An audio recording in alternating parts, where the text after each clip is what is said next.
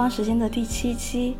然后这是在我们假期中安排的一次远程谈话，因为我们都没有想到的一个原因，我们拥有了最长的假期，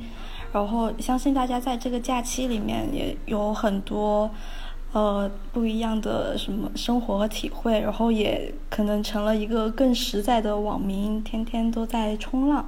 然后这段时间，大家应该都有关注到那个疫情期间，雷神山、火神山修建的时候，然后会有一些嗯云云监工呀，然后。呃，给那些叉车取名字叫什么欧尼酱呀、汉武帝啊、汉宫，就会有一些饭圈的语言出现在我们生活的表达之中。然后，其实，在我们的生活中，好像也越来越多的其他的一些行业，尤其是呃娱乐圈饭圈的那种语言，去进入到我们的表达之中，然后就。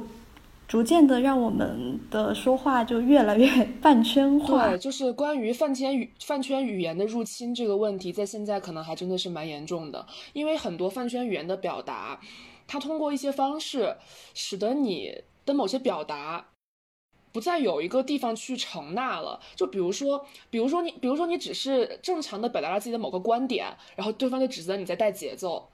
比如说，你只是替某一方说了话。对方就会指责你在洗地，这种事情就会变成你表达东西非常的困难，因为你所有的表达仿佛都在维护某个目的，或者是达成某个目标，而你这个目的和目标都是不正当的，或者是，或者是，或者是非常刻意的，这就会导致我们会更怯于表达，表达对我们来讲变成了一件更困难的事情。一旦表达，我们就会担心别人会怎么攻击我们，别人会怎么。嗯，别人会怎么看待我们的立场？立场突然一下变得非常重要，所以我在想，是不是有的时候某些语言的入侵，它实际上它确实增加了我们的一个语类吧，或者是表达方式，但它确实也占据了我们的一些表达空间。刚刚提到饭圈的话，就是里面有一种东西叫做缩写，就是各种各样的缩写开始出现的时候，我们发现。自己已经是老人家，就是你好像读不懂那个东西是什么意思了，就是可能对不起，他会写成 D B Q，然后呢，还有一些，嗯，就比如说不懂就问，就是他会把就是变成 B J B W，就是这这种英就是这种英文的这种符码，就是穿插到了这种中文的这种汉字里面，然后我觉得这也是某种程度上。就就占占据了汉字的一些空间，然后像这样子的表达的话，嗯，我其实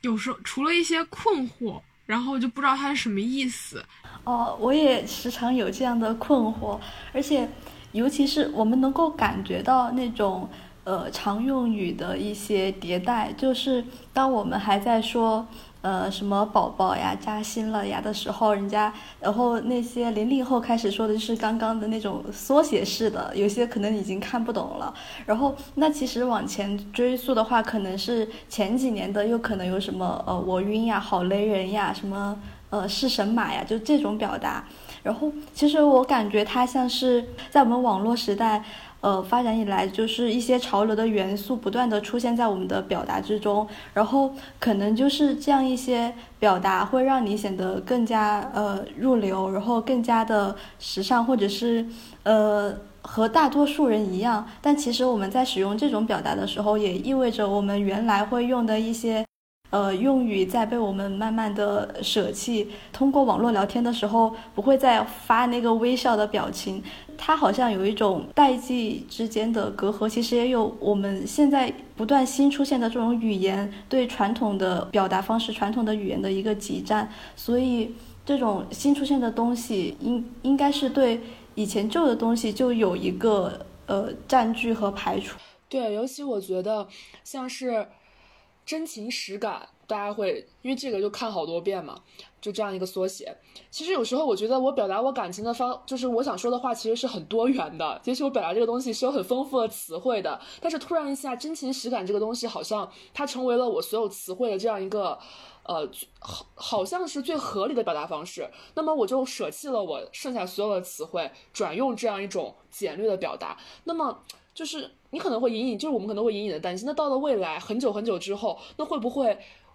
简略的方式成为了语言中最基本的一个字符单位，而我们之前所拥有的用丰富的语言和多样的词汇来表达这种形式，就会慢慢的消失。这其实听上去还挺可怕的。退化的趋势，就是原来可能我们会用十个字去写一种心情，然后我们现在就是只会用这样的三四个字，然后形成一种固定化的表达。那同时，这个时候是不是一种？嗯，思维的僵化，就是你会在碰到某种情况的时候，就说啊，这个情况对应的是啊，比如说之前有个很古早的，比如说在很难过的时候，你知道这个时候对应的应该是呃难受香难难受香菇，就是会对应这样的一种词汇，而不是说你如果说你很伤心的时候，你也可以用很丰富的那那种表达，就是呃去抒发一些。就是会有一些更细腻的东西在里面，但是我们现在在互联网上已经看不见了。对，我觉得不仅仅是表达者，甚至还有听众，因为对于表达者来讲，这是一种简化；对于听众来讲，这种感受也是一种简化，可能。难过的感觉有千万种，表达出来都是蓝瘦香菇。那么对于看的这人来说，其实很难再去做到很真正的共情了，因为每个人对蓝瘦香菇的了解或者是感受可能是不一样。但现在我们不会去形容它，不会去描述它，而只会用蓝瘦香菇。所以你表达的可能是感受 A，别人感到的是感受 B，这种感受是不对应的。那么这种共情可能就会越来越难。我都已经想象出来蓝瘦香菇，然后对应一个抱抱。摸摸头，类似的回答，但呃，我最开始去理解这样一种表达的时候，会觉得说，因为我们在呃现在真的是很多的呃交流也好，或者是我们去接触的东西都也好，就是非常的。呃，快，非常的短，然后在这样子呃短的时间内，你去表达你自己的情感，就只有用一种大家都共同认同他的意思，能够理解到他的语境的那种表达方式去表达，不然你可能说了很大一串，人家要呃费很多心思去理解，可能也理解不到，所以它也会部分的导致我们选择性的去。呃，用大家公认的这样一种表达体系去诉说我们的感情，呃，不过这种我觉得还是出现在，嗯，相对不那么熟悉或者是呃不太需要你去对他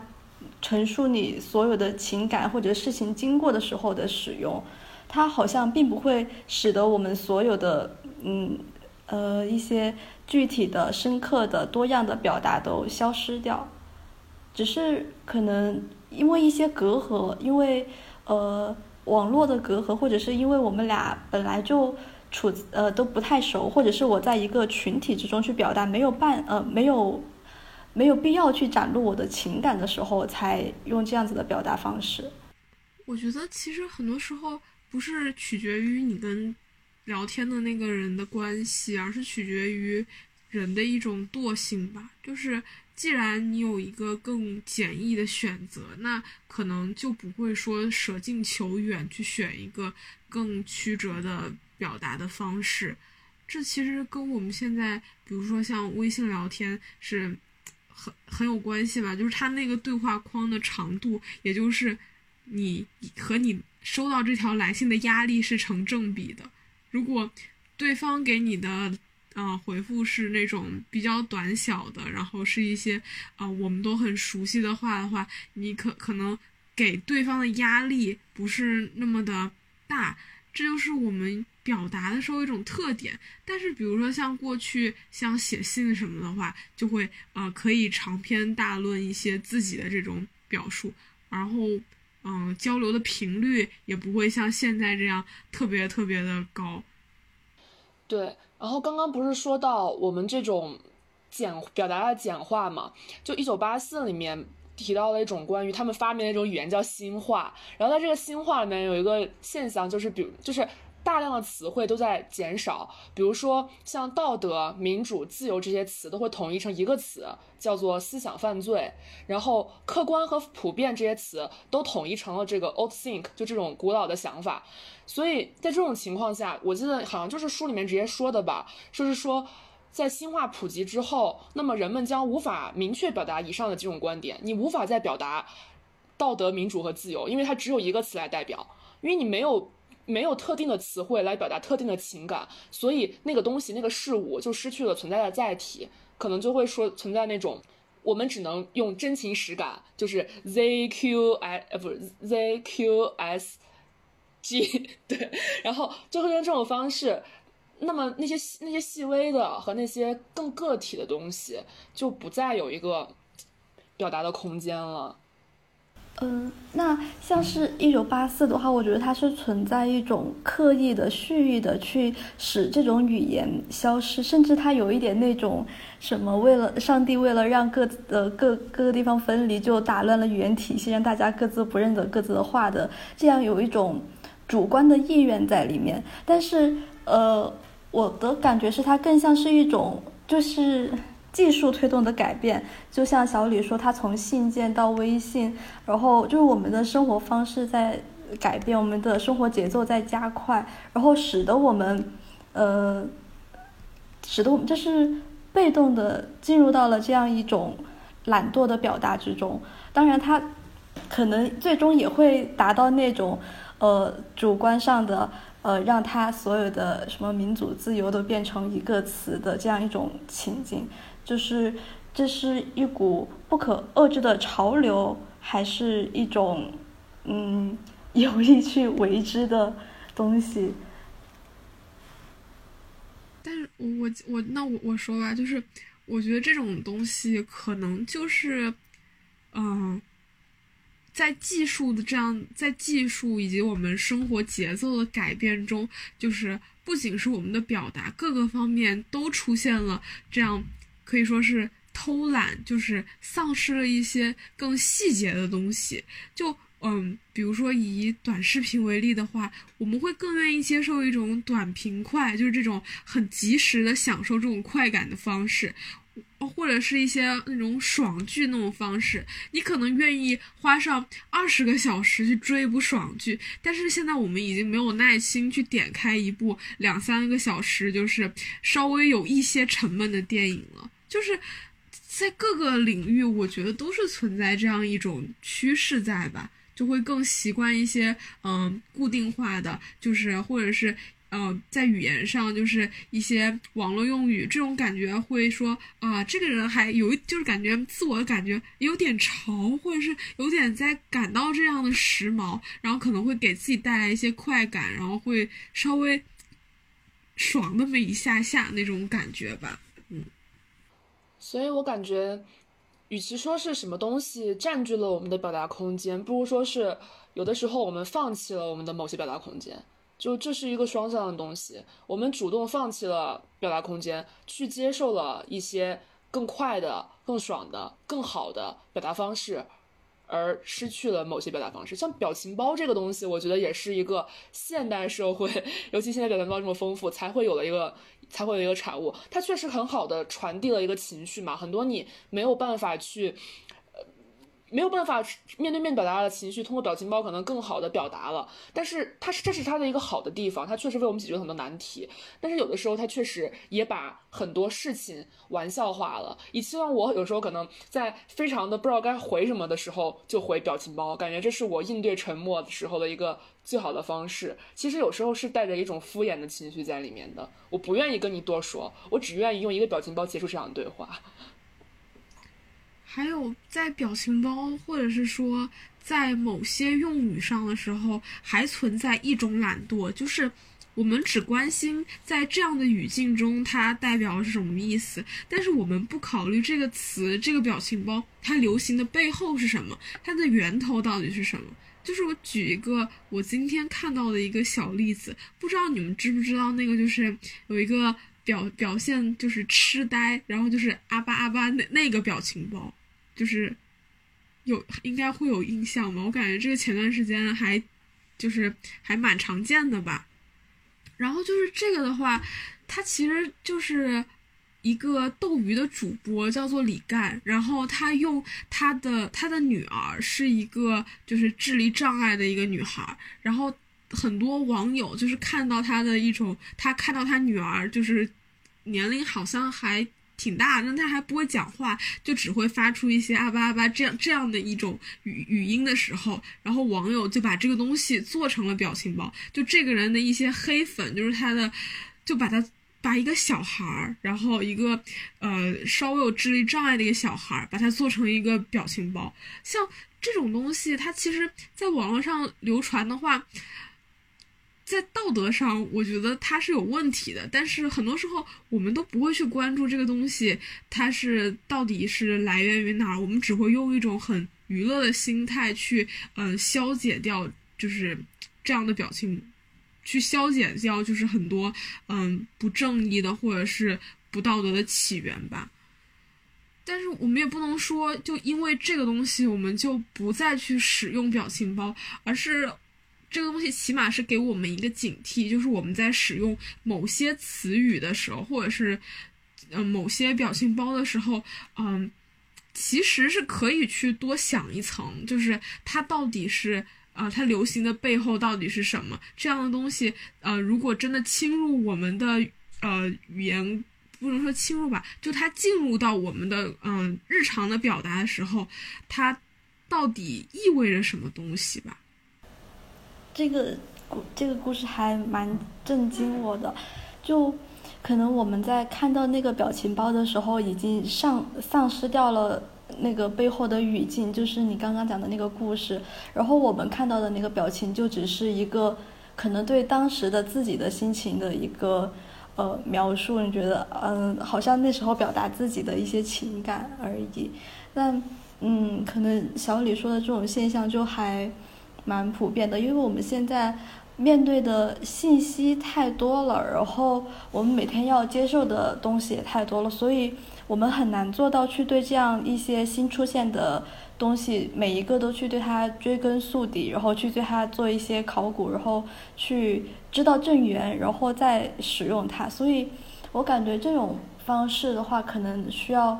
嗯一个一个的呃。去揭露出来，或者是被某一个人，呃，说说出来，然后引起注意，才能够阻止掉这种类型的传播。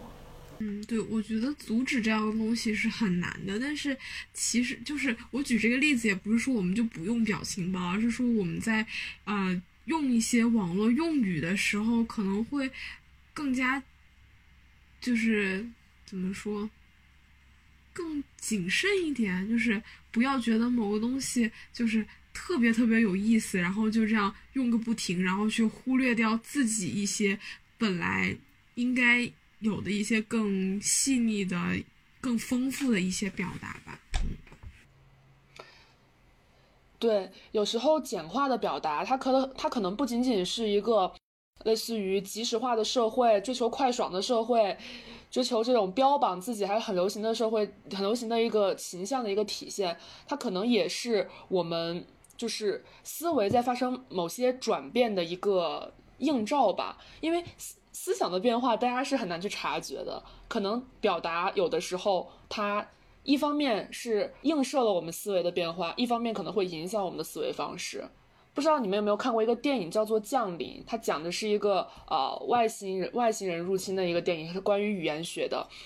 那个里面就说，呃，那种外星人的语言是超出时间限制的，就是它是没有时间这样一个属性的，没有线性时间这样一个概念。所以说，在那个电影里面，女主由于掌握了这个这门外星语言，她是个语言学专家嘛，然后她就通过使用这门语言的时候。就是预料到了自己的未来，因为没有失去了时间限制，那么就不存在过去和未来这样一个概念。他预料到了自己的未来发生各种各样的情景，就是有一个先知的感觉。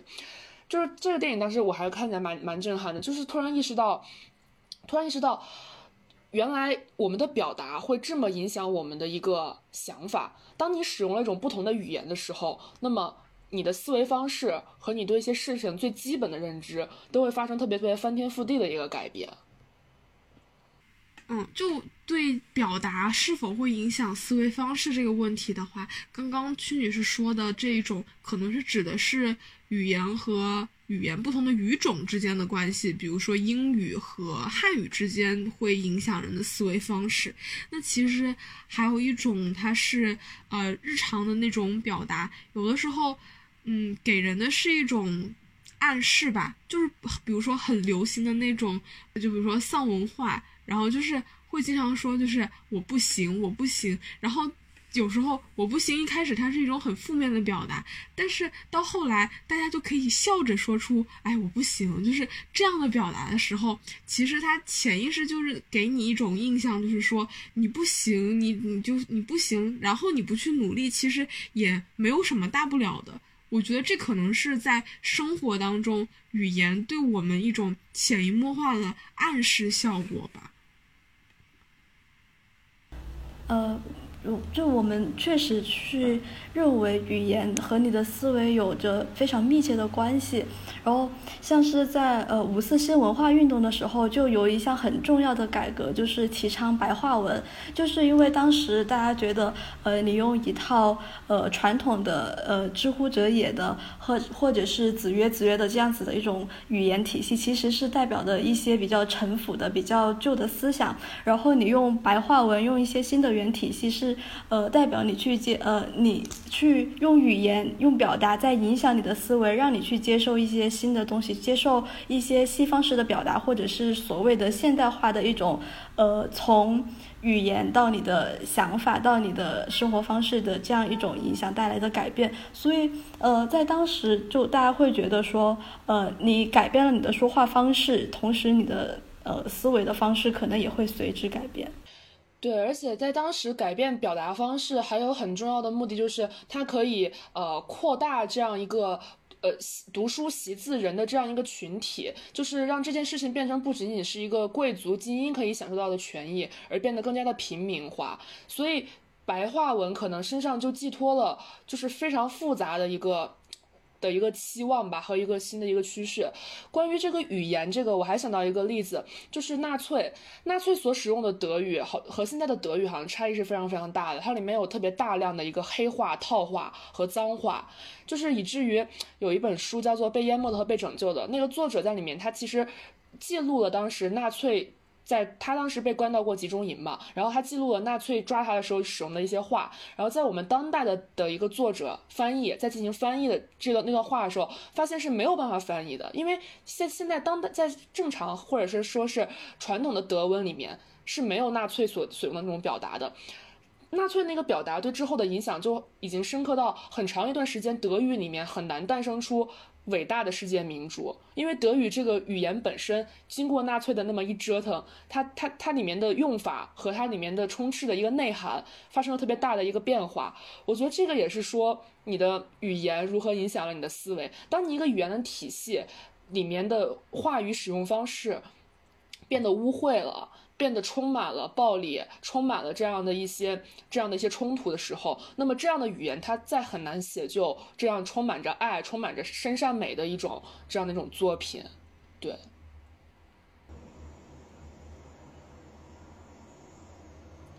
对，甚至在美国，就是为了避免这样的一种贬义色彩，所以强行政治正确，比如说把监狱叫做改造教养设施。把家庭主妇叫做家庭创造者，把残疾人，残疾人来他们形容的是那个翻译过来叫做体能有所不能者，就是不太行的人。现在必须纠正叫做体能受到挑战的人，就是说你不行是不行的，必须要说你受到了挑战，对吧？还有像原来就是哑巴嘛，然后现在不能叫哑巴，要叫听力受损者，但是受损也不行，现在叫听力受到挑战者，所以。当时就像在美国的这样的一个就是多元种族就是居住的这样一个这样的一个场场景当中，为了政治正确，就强行把超多的话进行了一种玩语化的表达。这当然是一件，就是你现在很难说它是好事坏事，因为它当然确实它损它减少了这样的贬损色彩，它更更注重平等和这样的一种东西。但它有时候可能也会变得有点形式化，就像好像是说啊。黑人自己称自己还是称自己为黑人的，就是那个叫什么 Negro，还是还是是叫 Negro 吗？黑人黑人还是这样自己称自己的。但是但是现在在在在美国的正统话语里面，你只能叫他们啊非洲裔美国人，你不能再用 Negro 这样来，或者 African American，你不能用 Negro 来称呼了，这样是有严重政治错误。所以也不知道这样的一个趋势会不会使得就是会有一种矫矫正矫枉过正。但我其实觉得在现在来看，它还是向好的，就是有这个必要的吧。尤其在我们这样一个贬损语言超多的地方，我觉得我们说的是两个两个极的方向吧，就是一种方向。我说的这种就是在用我们的语言不断去贬损一定的人群，然后你说的这种是呃想试图通过我们的语言去降低呃外界对这些人的一些歧视也好，就是贬低也好吧。嗯，是这样。嗯，那其实像这样子的小李说的那种的话，就是其实是感觉是把一种语言一个词汇给它锁定成了一种意象、一种概念，就像是呃 gay，就是说你呃有些娘，或者是呃更让我想到的是一些呃对于。呃，比如说艾滋病人，就对他们有一种很刻板的那种印象，就是说你是因为什么混乱的性关系、性行为才导致你患上这种疾病，就是对这一个词背后的人群就已经像是给他呃戴上了一些呃有色眼镜去看他，他是污名化的。但是面对这种问题的时候，可能像是你用用屈女士说的那种方式，有确实有一点太过于呃。形式化，甚至会更加让提示让人想到那一个被污名化的词汇后面所代表的含义，所以我感觉这种问题好像更好的一种解决方式是你去让这个词的含义更加多元化，然后去给它更多的定义、更多的面向，让它不再是仅仅那一种意象，让它，呃，一被提到就会想起某一种特定的形象，这样子可能会。让这个语言稍微嗯活转过来一点。但你说的这个应该是就是一个词，我们再去给它做出解释的时候，嗯，我说的那一种是把它的意义不断的在缩小，然后还有，然后你如果一个词意义不断缩小，它肯定会出现问题。但是一个词意义它不断的去。扩张，那它最后可能反而也会失去的意义。所以就是在语言表达的时候，就是我觉得很复杂的地方就在于你去掌握它的那个度。我们现在会，比如说意义的不断的扩大的有一个词就是。很明显的就是“老师”这个词，就这个词可能它一开始是一种表示尊敬的称呼，但是它的概念不断的泛化，它意义不断的扩张。我们现在可以称任何人是老师，比如说我可以称你为曲老师、陈老师，然后或者是在网络上的一些明星，像大张伟，我们会有时候会称为他叫大老师，然后对，甚至是对，就是。呃，AV 女优，我们也可以称为她说苍老师，就是某某老师这样子。那其实这样子“老师”这个词，它的意义扩张，我们不是说用老师去称呼这样的就是娱乐明星这样的东西是非常不好的，只是说当他回到他应该有的那个语境的时候，他就会显得没有那么尊敬，他的礼仪性可能就会消失。就会消失掉吧，可能会产生这样的问题。然后还有啊，好像是吧，好像是吧。哦，就是因为，然后我之前是听一个，就是一个脱口秀演员在去讲男生很难这个问题的时候，他会举到渣男这个例子，就是。他一个男生，他只要稍微一干一件什么事情，然后很多人就会指着他说：“啊，你是个渣男，然后怎么怎么样。”但是其实这样的事情其实是很微不足道，不足以让他变成这样的一个渣男，不足以符合渣男一个称号的。那那那些真正的渣男，那我们到时候需要用什么样的语言去形容他呢？所以就是，嗯。如果一个词它的意义不断的扩张，那当它被需就是在它本应该被需要的那个语境使用的时候，反而成了一个没有用处的一个词。你说这个，我想到了一个词，就是“小姐”，就是在过去我们用“小姐”是表达对一种年轻单身女性啊，就是一种青年女性的一种尊重，但是由于它又和就是。妓女这样一个职业，感觉突然就不知道怎么强绑定。然后你现在在叫别人小姐的时候，就会变得很尴尬。所以现在对于青年女性，我不知道该怎么称呼她。就是如果对于一个陌生的，然后可能就是青年女性，在你不知道她的姓名的时候，好像小姐，我是能我能想象到的最最适适用的场景，但是你又不知道对方是否会为这个词感到反感。嗯，就是我们刚刚提到的像老师、渣男、小姐这样的一些名称，然后它可能是一种概念的泛化，然后意义的不断扩张，那它的结果是呃意义的丧失。那不知道你们还有没有是观察到别的一些现象，就是呃关于意义的丧失这样的东西？我还是想到就是《一九八四》里面关于新化的一个例子，也就是当时这是一个人为的嘛，它不是一个自然演变的。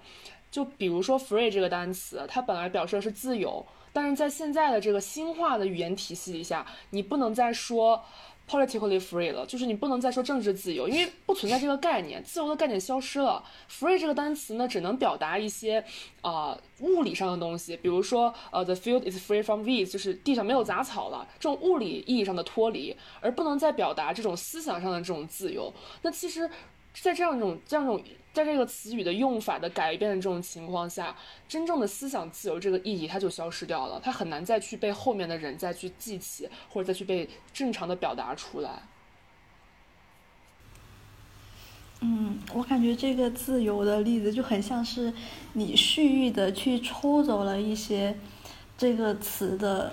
我那个时代的理解，然后给它一些新的新的赋予的意义。然后我想起了另一种，另一种就是语言它逐渐失去意义的，就是变成一种功能化的表达，就是呃，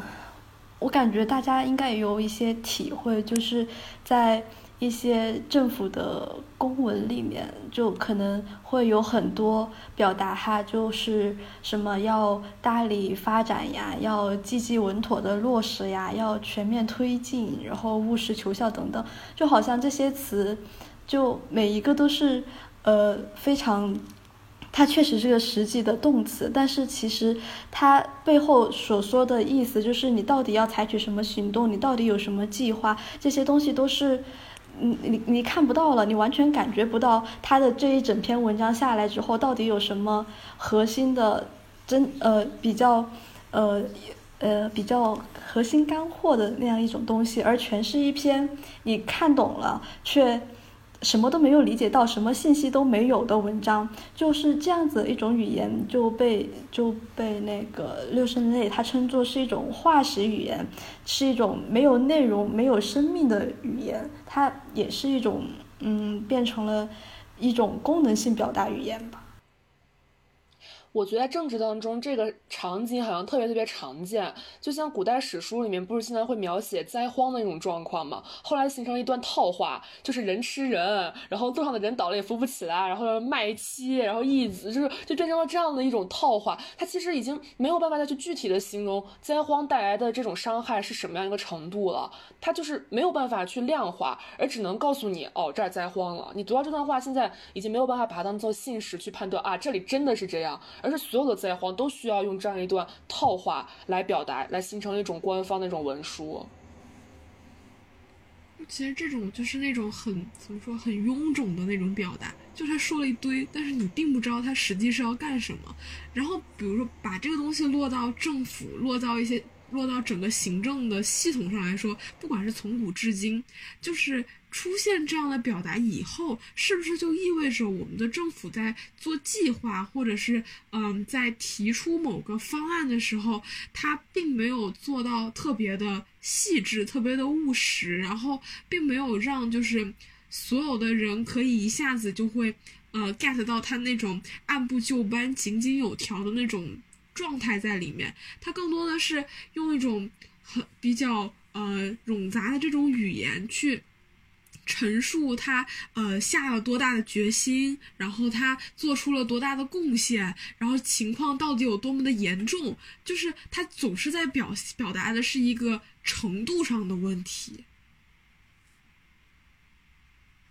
一个具体的东西，而是表达一种态度，表达一种立场，表达我们对于这件事情它重要性和所下的一个所要付出的一个努力，它是通过这种方式来传达一个信息，就它的功能不再在于表达内容本身，而在于传递了这个信息和给了这个风向标。所以，就像刚才小陈提到的那样的一些词汇，它跟古代灾荒那个词汇的那个功能非常相似。它不是具体的内容，而是一种，而是一种通用的一种证明我们对这件事情有多有予以了多少的一个重要性的一个暗示，或者是明示吧。它已经不能称为暗示了。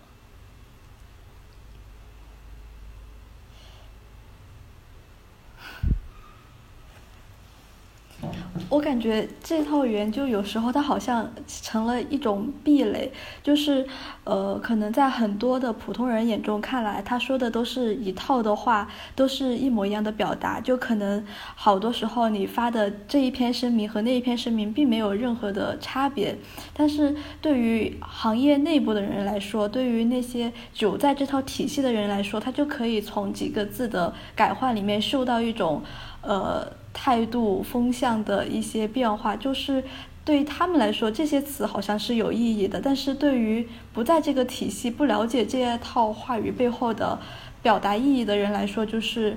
呃没有意义的话。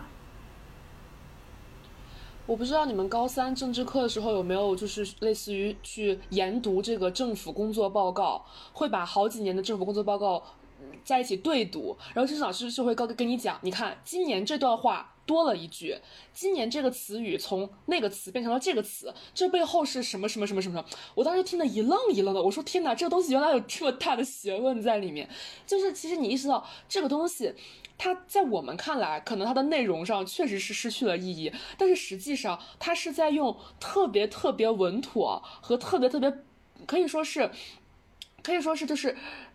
保守的方式吧，在推进它的某一些政策和某一些的方向。就是我觉得是不是和那个，就是怎么说春秋笔法 就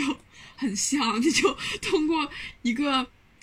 特别短小精悍的一个东西，就像比如说郑伯克段于鄢，就是。为什么他用的是郑伯这个东西？就是他不能称他为帝王，因为他做了很不道义的事情。就是如果没有人去给我们解释这样的东西的话，你很多东西是不明所以的。但是问题在于，我们现在的嗯政府和公民的关系，它可能因为不是讲一个就是政务公开嘛，就是如果你发的文件，你给给民众的信息都是。这样子的一种信息，只是说你的一个态度、你的一个决心，并没有让人知道一些实质性的一些具体的措施或者怎么样的时候，就有可能会带来更大的嗯政府和公民之间的一些误解在里面。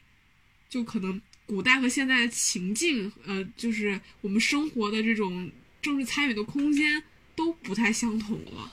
对，我觉得它其实，在专业领域里面，像医学或者是像法律，很多术语我们也是不知道的。就那些话拿过来看，我们也不知道它背后的含义。但是专业的学生，他就是同学，他们他们就可以感觉到这个里面的差异。所以我觉得，作为专业术语来讲，它的保持它这样的一种特性是完全没有关系的。但是作为一种要被大众所熟知，甚至很可能以以其为指南进行一种生活上的一种运作的这样一种语言来说，它其实它的可读性和它的具体内容的表达就会变得非常非常重要了。但是，但是我们说的这种，比如说大力怎么怎么样，贯彻落实怎么怎么样，就是一些表达态度的东西，也可能就是我们现在。不太，有时候不太适适应这样的表达，但这样的表达确实是很有号召力的一种表达。在过去，比如说在革命时期，你通过这样的表达去号召、去鼓舞人民去参与到你的这个革命当中的话，可能也是一种，就是一种非常行之有效的一种宣传的途径，就是。还是那句话，就是在不同的时代，面对不同的语境的时候，大家用的就是政府也好，我们普通的公民或者是呃网民也好，我们在用的这些表达的时候，可能就会要产生一些变化。就是呃，比如说像我们现在这个时代的话，它就会有很多外来的那种元素，外来的那些语言，然后像呃很多人会在。汉语里面夹杂一些英文，比如说在职业上的一些需要，然后就会有一些，嗯，名词确实是英文会比较好用一些，比如说像 deadline，就是呃这样的词，我们会更常用一些英文的表达吧。这可能是不是也是一个时代的发展，然后和我们对于外来文化的一种心态，就是也有很大的关系呢？那像最早产生这样的一种语言混用场景的。像在中国的话，这种中英混用可能就是上海的洋泾浜英语，它其实就是把中文和英文的语速进行一种混杂，还不是我们今天这种嗯这种英文词汇的纳入，它可能就是写取了几个，就是完全不分词性啊，完全不分这种这种语言的这种语法的一种直接的一种叠加。然后还有像现在我们工作中常形成的这样的中英形式，好像最早应该是在香港，就是香港由于他们本身可能具有这样的一种。呃，文化背景的这种双重的特色，所以在他们的工作岗位上面，中英混杂啊，check 一下我的 schedule 呀，然后这样的这种东西就会变得非常非常的普遍。而且粤语里面有很多词就是会就是来自于英文嘛，比如说嗯多事就是嗯 toast 就这样的词，或者是啊就是 tips 就是可能他们都会直接用这样的一些表达吧。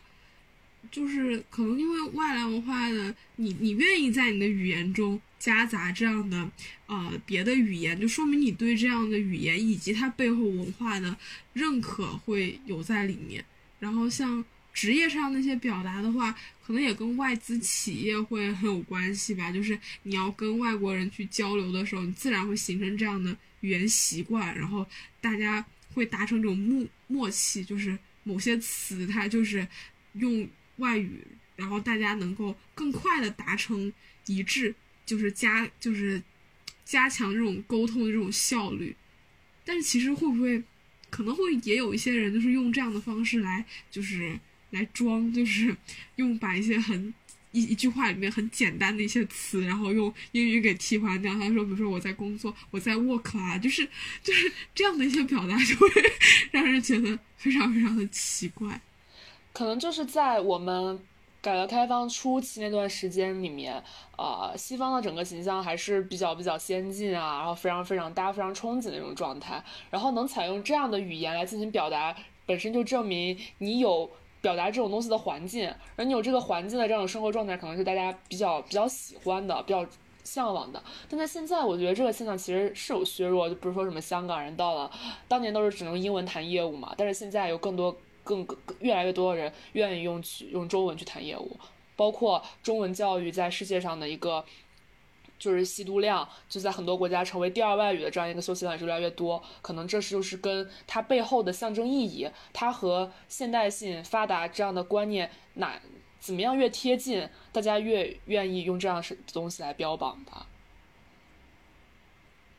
就是其实语文语言这个东西，它跟经济然后社会。它是就是紧密的联系起来的，就是像你刚刚说，在改革开放初期的时候，你多去使用外语，或者你在呃汉语中多加一些英文的这种表达的话，可能会就让你显得很弄潮儿的感觉，就非常有社会地位的那种象征。然后到现在的话。可能这样的东西会被更多的认为，它是在一种很装的这样一种状态里面。对，而且我刚才突然意识到，有时候很多语言跟很多文化是密切相关的。如果我们经常说欧巴什么什么的，大家都知道它肯定是韩剧来的；而大家如果说什么卡哇伊什么什么的，大家都一定知道是跟日本的二次元文化有着密切的联系。就甚至现在在你使用某些语言的时候，你会不自主的使用到各个国家的语言，而这些各个国家的语言可能恰好代表了他们国家一种输出性很强的一种文化文化形态。对，就你刚刚说，就是那那个，就是我想起来，我就是前几天看的一个电影，就是《热带雨》，它就是讲的是在新加坡的故事嘛。就所以新加坡这个地方，他们现在呃官方语言也是英文，然后虽然在学校里面有英中文教育，但是就是非常不受重视，在升学考试的时候，就是都没有像数学或者英语这样的被强调。那其实也就是。他们比如说在新加坡这个地方的时候，他们就不会把，就他们他们在表达的时候夹杂的那些英文就。其实真的非常非常简单，就像我刚刚说的夹杂 work，我觉得我在那个电影里面是真的有听见，但是我听见的时候还会就是有一点震惊。我觉得就是那个新加坡虽然是说华人特别多嘛，是个华人社会，但是嗯，汉语的地位其实现在已经就是非常非常的退化，然后它变得就是特别紧缩的那么一个小小那种圈子的感觉吧。是我想到，就是说，其实，呃，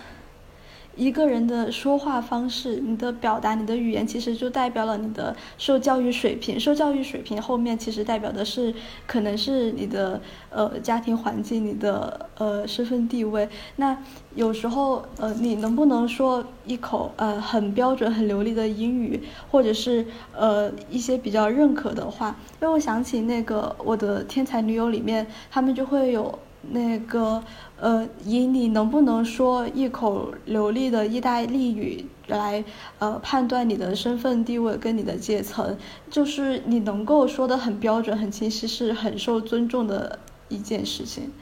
就像在很长一段时间，法语在世界上都是，呃，成一个统治地位，就贵族语言嘛。然后就是说有个段子，什么你要是去，啊，一个那种，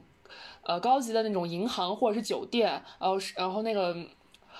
服务生就会跟你说第一句话，他会同时用法语和英语讲，看你用什么回答。如果你用了法语来回答，那么他们就会把你看成一种更厉害的客人；如果你是用英语来回答，他们就觉得啊，那你就是 just so so 这种感觉。对，然后又像在二十世纪初期的时候，德语又成为了世界上很重要的语言，因为德国当时产诞生了很多很著名的哲学家，还有那种就是思想者，所以德语开始变成大家学术中呃，尤其是做学术的人更愿意去学习的或者这样一种语言。就感觉，语言的背后，它确实是有着很很深层的跟教育相关，甚至跟等级相关，甚至再夸张点，可能会跟征服者或者是啊这样的一种概念相联系呀。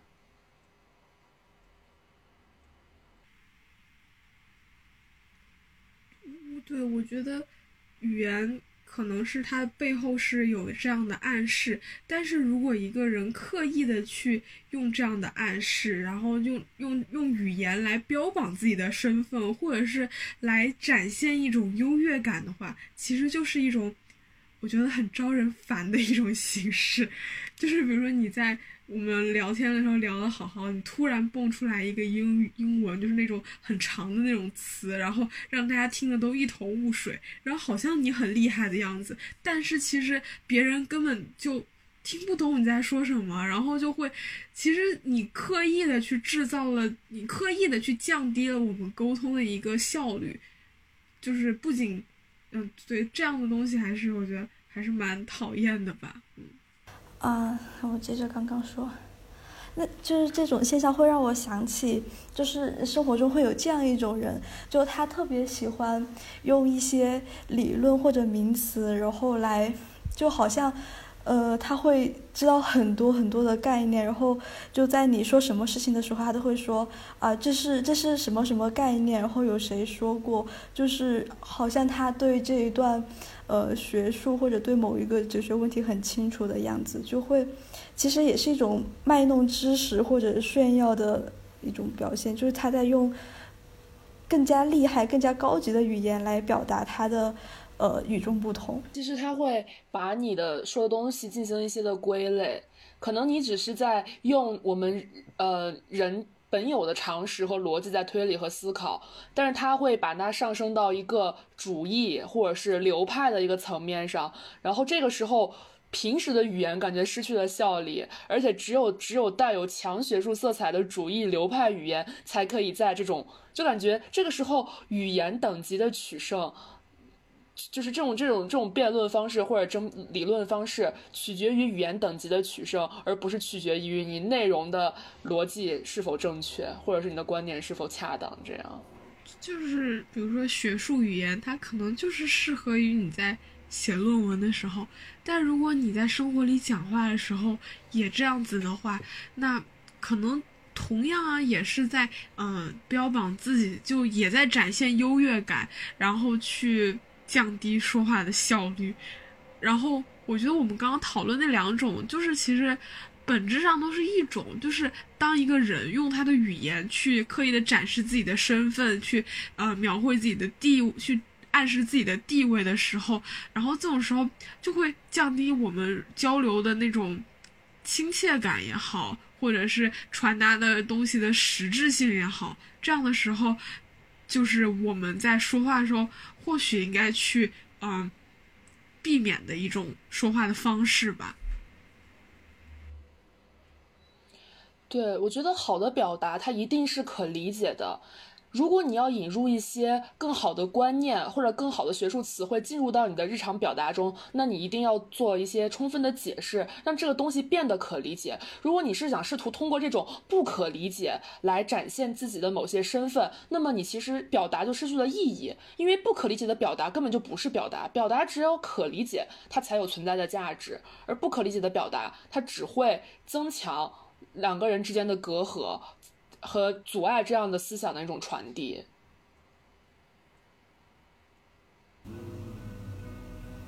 嗯，我就是之前有看一本书嘛，就是彼得斯的那个对空演说，他就说，其实交流是一场冒险，就呃，可能我们说出的话，它不一定能够抵达，也不一定能够按照我们的意思去传达到别人那里，甚至是别人是否按照。我们所想的去理解，就可能是因为我们自己的文化背景，或者是我们自己的经历的不同，对同一样东西会有很多不同的理解。当你去运用那些，呃，你熟悉的知识的时候，你去做一些讲解的时候，其实是你能不能把它转化成一种，呃，更好表达的、更明晰的概念，把这个事情说得更清楚。就它好像是就是，嗯。一种说话的艺术，你能够把这个事情，呃，变得最清晰的、最简单明了的那种，才是最好的表达。对，还有一种说法叫做，表达是一套，呃，编码和解码的方式。